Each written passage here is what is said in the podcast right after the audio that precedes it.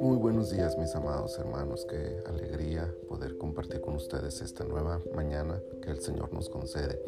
Ya es miércoles, miércoles 25 de agosto del año 2021, temporada 6, episodio 16 de nuestro devocional en su reposo. Mateo capítulo 16, versículo 24 dice, Entonces Jesús dijo a sus discípulos, Si alguno quiere venir en pos de mí, niéguese a sí mismo y tome su cruz y sígame. La relación con Jesús tiene algunas características que destacan en este pasaje.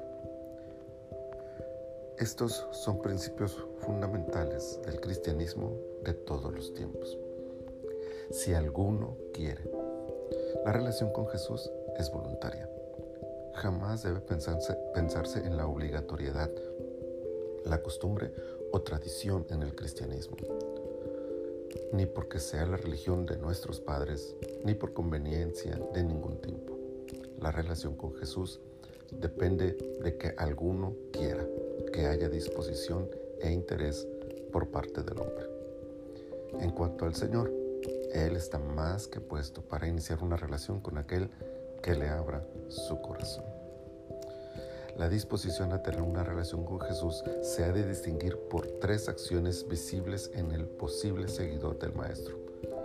La primera de ellas es la disposición a negarse a sí mismo, poner en un lugar secundario sus propios intereses o sueños, ventas y propósitos.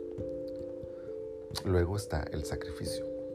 La razón de ese segundo lugar es para poner como prioridad la voluntad de Dios representada en aquella cruz que simboliza el cumplimiento de la voluntad divina por encima de la propia.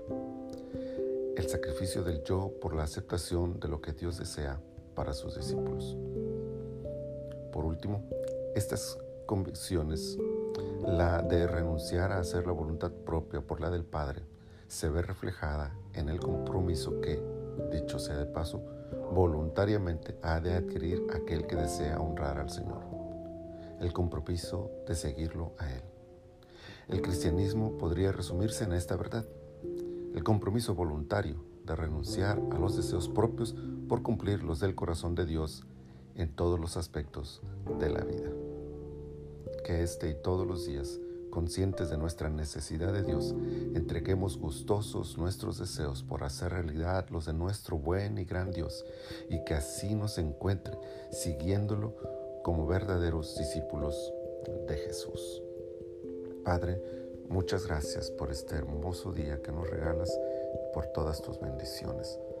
Sé que hay días aparentemente buenos o malos, pero más allá de las circunstancias, Tú eres Dios y nosotros te adoramos y te bendecimos.